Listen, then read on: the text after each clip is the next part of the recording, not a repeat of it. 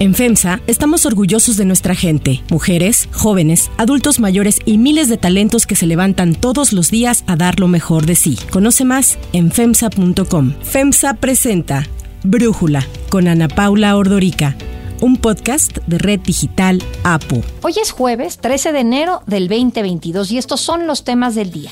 El INE solicita a Hacienda 1.700 millones de pesos para poder llevar a cabo la consulta para la revocación de mandato. Tras el asesinato del alcalde de Xochocotla, aparecen nuevas narcomantas en Morelos. Grupos criminales advierten al gobernador Cuauhtémoc Blanco no desconocer la ayuda que le han dado. Ante lo que Occidente considera una amenaza de guerra, Putin rechazó retirar sus tropas de la frontera con Ucrania, pero tampoco amenazó con dejarlas ahí. Así, en la incertidumbre concluye el tercer día de pláticas entre la OTAN, Rusia, la Unión Europea y Estados Unidos de esta semana. Pero antes vamos con el tema de profundidad.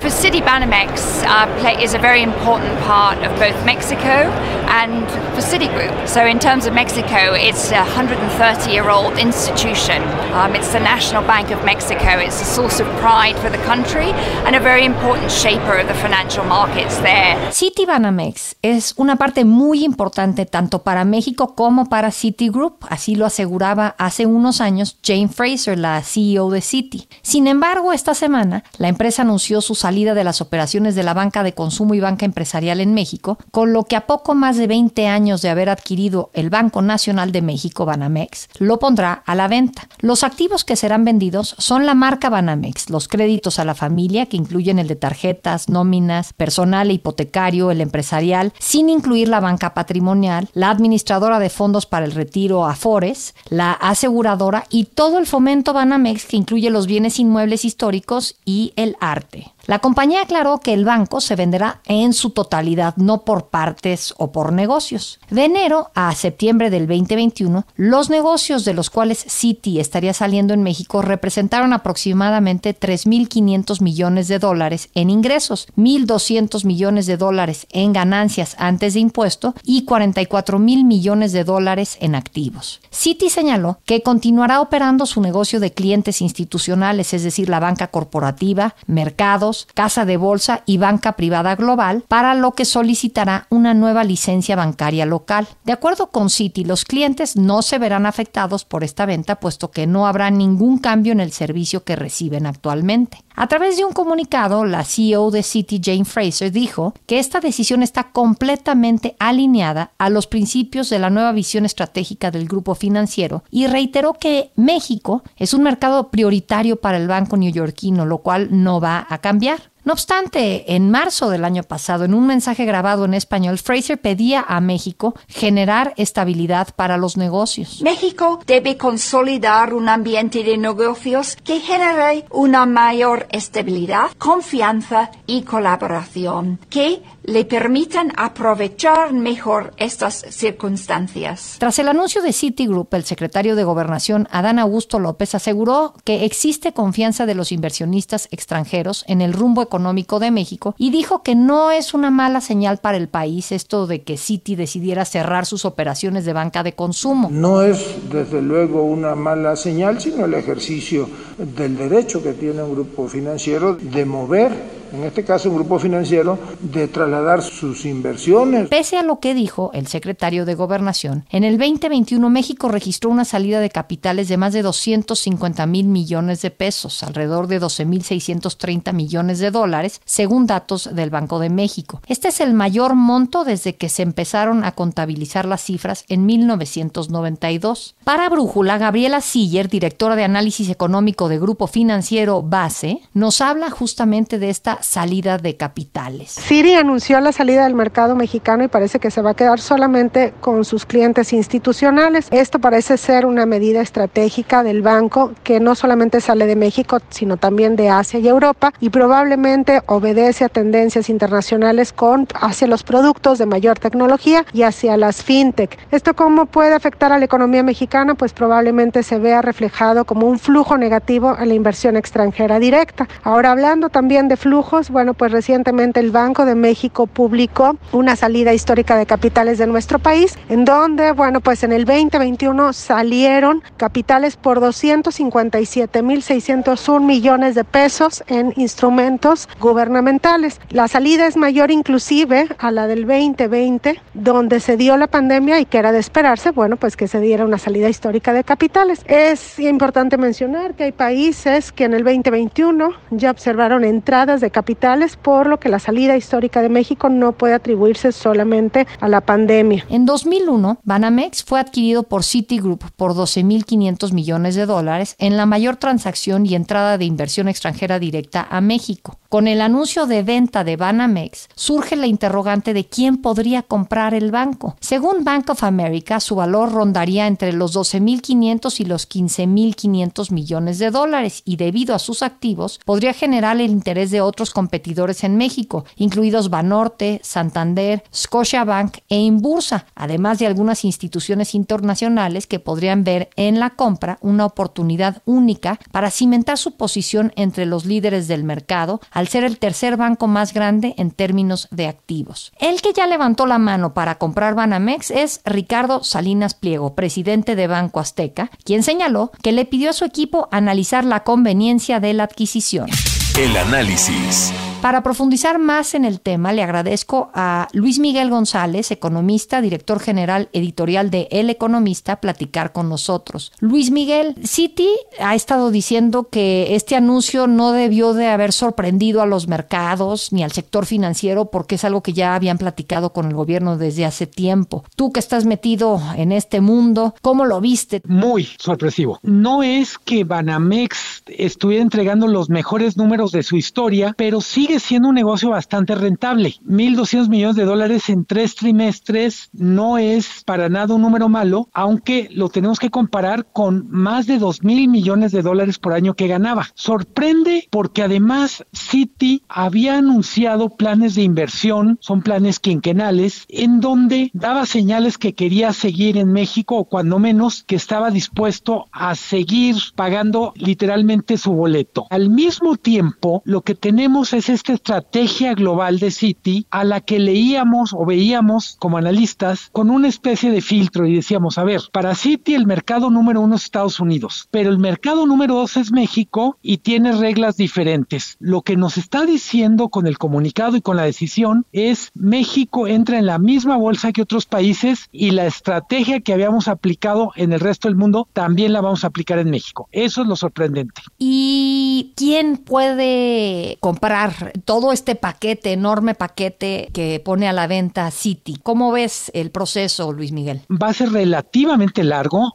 se llevará meses y necesita dos características que hace que el posible comprador necesita mucho dinero y mucha confianza en México. Las dos cosas juntas, quiero decir, son toneladas de dinero y toneladas de confianza en México para apostar entre 12 mil y 15 mil millones de dólares, pues cuántas entidades, cuántas personas lo tienen. Hay que poner en la mesa, Ana Paula, además las inversiones en el sector bancario tienen una peculiaridad. El que compre el banco, persona, él o la que compre, no puede comprar apalancado, es decir, no puede comprar con deuda o no puede pagar el banco con pura deuda. Tiene que poner capital propio. Eso tiene mucho que ver con una experiencia traumática para México, fueron las privatizaciones bancarias en los noventas, donde mucha gente literalmente compró bancos con saliva, vivió una aventura que al final tuvimos que pagar todos en esto que se llama Fobaproa. Ahora, comentaba al principio de esta plática que hace unos años Jane Fraser, la CEO de Citi, hablaba de México como un mercado importante para el banco y mucha gente se refiere a cómo le va tan bien a los bancos extranjeros y nacionales en México porque pueden cobrar comisiones que en otros países no podrían cobrar. Entonces, ¿cómo explicas esta decisión del banco? Normalmente los corporativos toman decisiones no viendo a través del espejo retrovisor, sino hacia adelante. Los números, las ganancias que han tenido son espectaculares, pero el principal factor es, bueno, ¿y qué sigue? ¿Podremos mantener las ganancias que tenemos o no? Ahí cuentan factores como la competencia, cuentan factores como la regulación, también cuenta las perspectivas de crecimiento económico. Y ahí, pues, ¿cómo ves a México? La competencia está durísima porque no no solo son los bancos tradicionales los que aparecen en todas las listas hoy, eh, sino los nuevos bancos, me refiero sobre todo bancos de base tecnológica, entidades especializadas en atender consumidores. Una de las noticias importantísimas del año pasado fue la aparición de un unicornio que es un banco brasileño, brasileño colombiano, que mucha gente no ha oído, pero de él que se llama Nubank.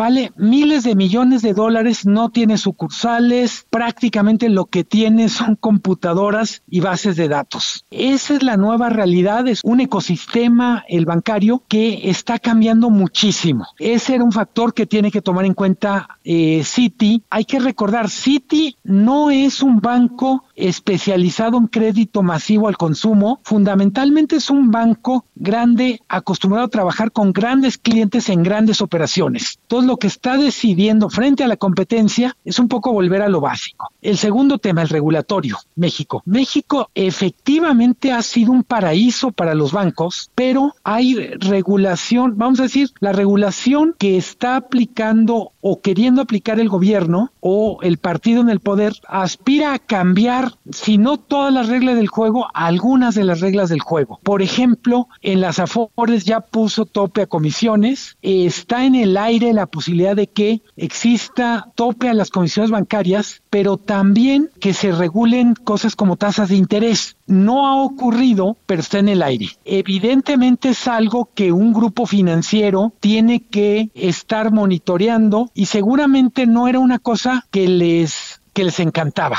Podían vivir con eso sí, pero también podían decir, yo creo que yo me literalmente me puedo ir vendiendo muy caro y estaré cómodo. El tercer factor, Ana Paula, es crecimiento, perspectiva de crecimiento. México no ha crecido en los últimos tres años y no va a crecer mucho en el futuro inmediato. Eso hace que para las empresas que están en México, pues no sea, digamos, tan atractivo el mercado mexicano, insisto, porque ellos no toman decisiones viendo el retrovisor cuánto ganamos, sino cuánto vamos a poder ganar. Oye, ahí me llama la atención esto que hablas de la nueva manera de funcionar de estos bancos y hablas de Nubank. Leía yo hoy que pues quien quisiera comprar Citi podría ver en el tema de tener todo lo que ya tiene Banamex, los cajeros, los puntos de atención a clientes como algo muy atractivo, pero eh, pues ahí volteo a ver este plan del presidente López Obrador de tener sucursales, cajeros automáticos del Banco de Bienestar y no sé si eso también juega un papel en la ecuación de Citi. ¿Tú qué dirías? Que sí, que claramente está, pero también yo diría, esta obsesión por las sucursales es pertenece a una generación que con todo respeto piensa más en el pasado que en el futuro. Si le preguntamos a un muchacho de 25 años si ha ido alguna vez a una sucursal bancaria, nos llevaríamos la sorpresa de que una parte muy importante de ellos conoce a los bancos por la interfaz en la computadora o en su teléfono, no por las sucursales. Redondeando tu pregunta, pensar que tener 1.300 sucursales es una fortaleza, pues habrá que ver si en los próximos cinco años sigue siendo así. Todo mundo coincide en que la banca del futuro va a necesitar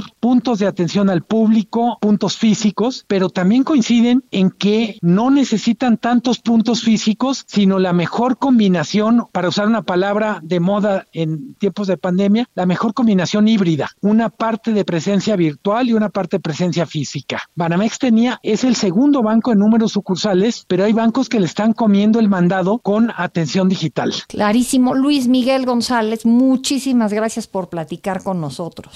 Si te gusta escuchar Brújula, te invitamos a que te suscribas en tu aplicación favorita o que descargues la aplicación Apo Digital. Es totalmente gratis y si te suscribes será más fácil para ti escucharnos. Además, nos puedes dejar un comentario o calificar el podcast para que sigamos creciendo y mejorando para ti. Hay otras noticias para tomar en cuenta.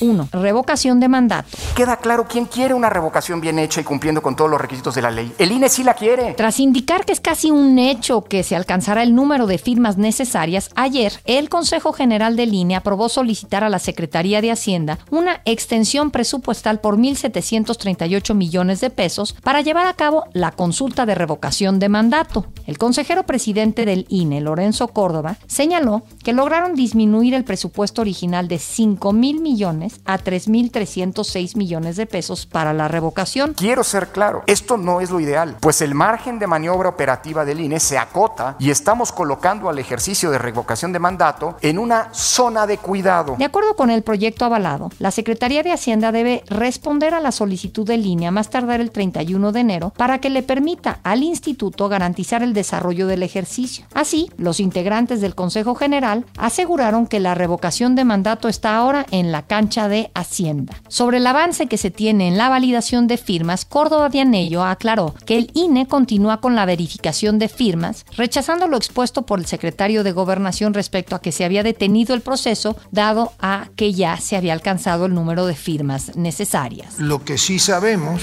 es que ha terminado prácticamente la etapa de revisión o validación de las firmas porque ya se, se reunió el requisito legal. 2. Morelos y el crimen organizado.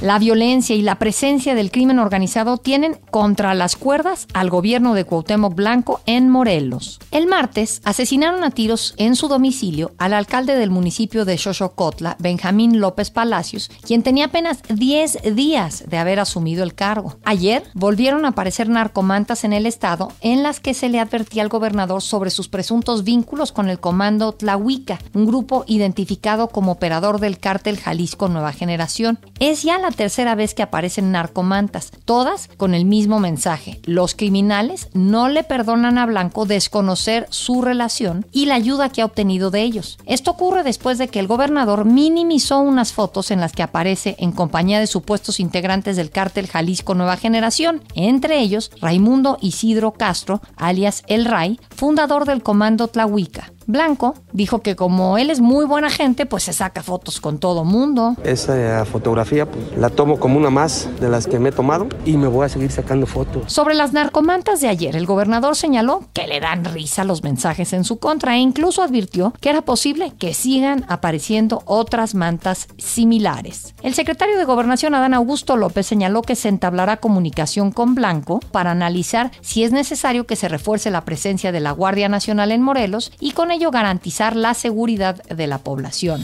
3. Pláticas Ucrania. Esta semana se han llevado a cabo rondas de negociación entre Rusia, Estados Unidos y la Unión Europea para tratar de frenar la amenaza de una invasión a Ucrania por parte de las fuerzas de Vladimir Putin. La subsecretaria de Estado de Biden, Wendy Sherman, ha sostenido diversas rondas de conversaciones con la delegación rusa en Ginebra y, aunque no se ha llegado a acuerdos específicos, lo que Rusia exige a Estados Unidos y a sus aliados es una garantía concreta de que Ucrania no se unirá a la OTAN. Así delineó Sherman la postura de Estados Unidos. Moscow is using increasingly aggressive rhetoric and spreading propaganda and disinformation, claiming that it is Ukraine seeking a conflict, not Russia. Untrue. Para Brújula, Mauricio Meshulam, analista internacional, explica las alternativas que tendría Rusia para llevar a cabo en este conflicto y cuáles serían los costos de sus acciones. La pregunta que prevalece en el ambiente es, por tanto, si Putin tomará o no la decisión de invadir. Sin embargo, no hay que pensar que la única opción para una intervención es una invasión frontal del ejército ruso con sus más de 100.000 tropas. Moscú tiene, como lo hemos visto a lo largo de los años distintas alternativas. Una de ellas podría consistir en una invasión mucho más sigilosa, como ocurrió en la península de Crimea, también perteneciente a Ucrania, por cierto, en 2014. Esto se llevó a cabo mediante soldados sin insignia ni bandera que montaban vehículos que tampoco tenían insignia o bandera, lo que permitía a Putin negar en todo momento que él hubiese intervenido. De igual forma, el Kremlin ha apoyado una rebelión separatista en el este ucraniano, para lo cual ha proporcionado financiamiento, armamento, entrenamiento y personal a los rebeldes. Así que las alternativas para Moscú incluyen sin duda la posibilidad de atizar más las llamas de esa rebelión o ir paulatinamente introduciendo tropas o personal a territorio ucraniano en apoyo a la insurgencia, o bien invadir solamente determinadas porciones del país. Y sí, también existe una posibilidad de intervención de mayor escala. Lo que hay que valorar estos días es hasta qué punto Putin está realmente considerando que los costos por intervenir en alguno de los formatos que menciono podrían ser más elevados o más bajos que los beneficios que él siente que proyectar su poder le otorgará en este momento de la historia. Ya lo veremos. Yo soy Ana Paula Ordorica Brújula, lo produce Batseba Feitelson. En la redacción, Ariadna Villalobos. En la coordinación y redacción, Christopher Chimal. Y en la edición, Omar Lozano. Los esperamos mañana con la información más importante del Oxo, Farmacias ISA, Cruz Verde, Oxo Gas, Coca-Cola FEMSA, Invera, Torrey y PTM son algunas de las muchas empresas que crean más de 245 mil empleos tan solo en México y generan valor como parte de FEMSA. FEMSA presentó Brújula con Ana Paula Ordorica, un podcast de Red Digital APO.